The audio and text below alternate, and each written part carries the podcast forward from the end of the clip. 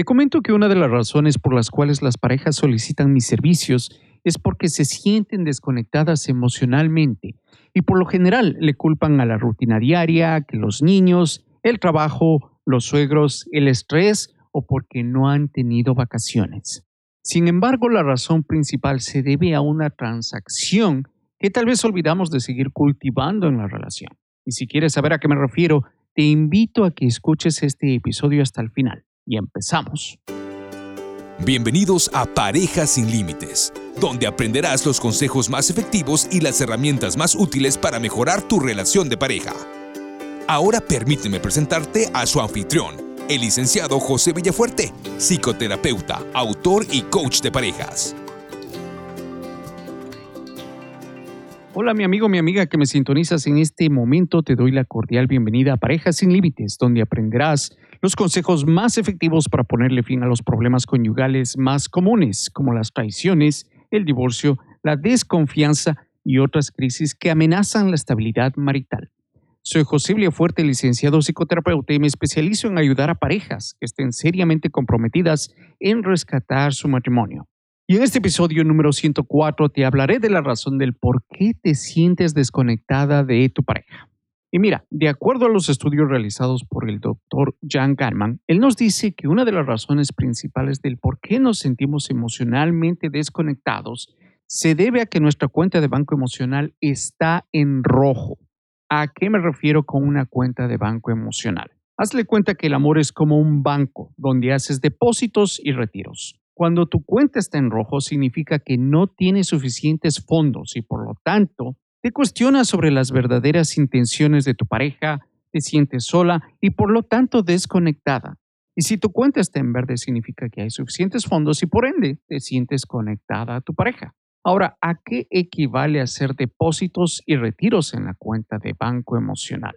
El poner atención a las peticiones o reclamos de afecto o apoyo equivale a hacer depósitos. El ignorar esas peticiones o reclamos equivale a un retiro, en conjunción con ciertas actitudes como usar el criticismo, la actitud defensiva y evasiva y el desprecio. Si quieres saber más acerca de estas actitudes, te recomiendo que escuches episodios número 80, 81, 82 y 83. Los enlaces de esos episodios los encontrarás en las notas de este episodio en particular.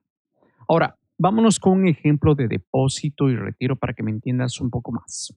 Digamos que, por ejemplo, estás viendo el partido de fútbol. Juega México versus los Estados Unidos. El partido está caliente, pero en eso tu esposa te hace un comentario sobre el debate de Trump y Biden.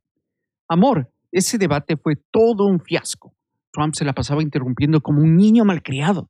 Si en ese momento tú decides poner atención al comentario de tu esposa contestando, sí, mi amor, es increíble, ¿Cómo se comporta ese trompas y así quiere ser presidente otra vez? No lo puedo creer. Esa simple intervención tuya demuestra que estás poniendo atención y a la vez estás haciendo un depósito. Pero si por el contrario tú le dices a tu esposa, sabes que no me interrumpas que estoy viendo el partido, o la ignoras por completo, esto equivaldrá a un retiro. De hecho, estas interacciones las vemos reflejadas en los estudios que nos muestran que aquellas parejas que reportan satisfacción marital se debe a que se pusieron atención por lo menos en un 86% de ocasiones, mientras que aquellas parejas que reportan insatisfacción y terminaron en divorcio se pusieron atención solamente el 33% de las veces. Ahora, la cuestión aquí es cómo invertir en tu cuenta de banco emocional. A continuación voy a compartir contigo cuatro tips para invertir en tu cuenta de banco emocional, pero no sin antes irnos con unos breves, cortos comerciales. Este episodio es traído a ti por Consejería y Coaching Bilingüe Integral. Si buscas servicios de psicoterapia individual, familiar y de parejas y te encuentras en el estado de Connecticut, entonces contáctanos al 844-912-9832 o visitando nuestra página web a www.integratedbilingualcounseling.com. Nuestro grupo de psicoterapeutas estarán prestos a atender tus necesidades con la empatía y el profesionalismo que nos caracteriza. Y si buscas servicios de coaching de parejas dentro y fuera de los Estados Unidos, entonces contacta al experto, el licenciado José Villafuerte, escribiéndole a josevillafuerte@parejasinlimites.com o visitando su página web a parejasinlimites.com. El primero, sé consciente. Toma conciencia de las peticiones o reclamos de afecto de tu pareja. Tienes que poner atención, es sumamente importante. El segundo, sea agradecido. Muchas de las veces tomamos por hecho las cosas que nuestra pareja hace por nosotros en el día a día. Por lo tanto, debemos ser agradecidos con las pequeñas cosas y debemos expresarlo. Gracias por hacer compras hoy día.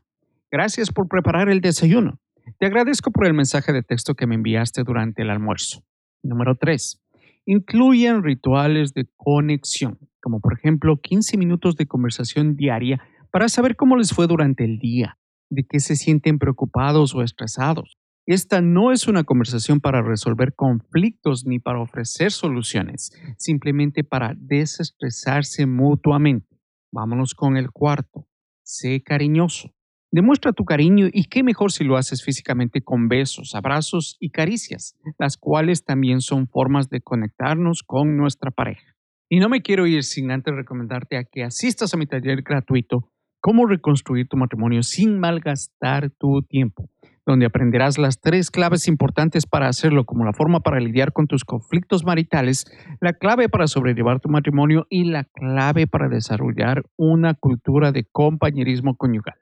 De eso y más te estaré hablando en este taller que se realizará el día sábado 14 de noviembre a las 8 de la noche hora del este. Este es un taller en línea, no tiene ningún costo, así que te animo a que te registres lo más pronto posible. El enlace para este taller lo encontrarás en las notas de este episodio.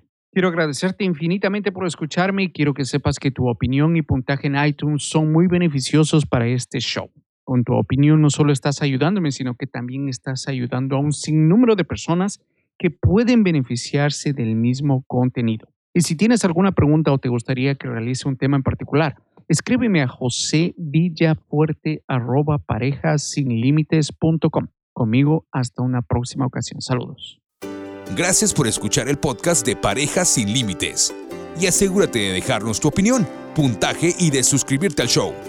También visítame en parejasinlimites.com para escuchar más episodios donde aprenderás las herramientas más prácticas que te ayudarán a mejorar tu relación de pareja de una forma simple y eficaz.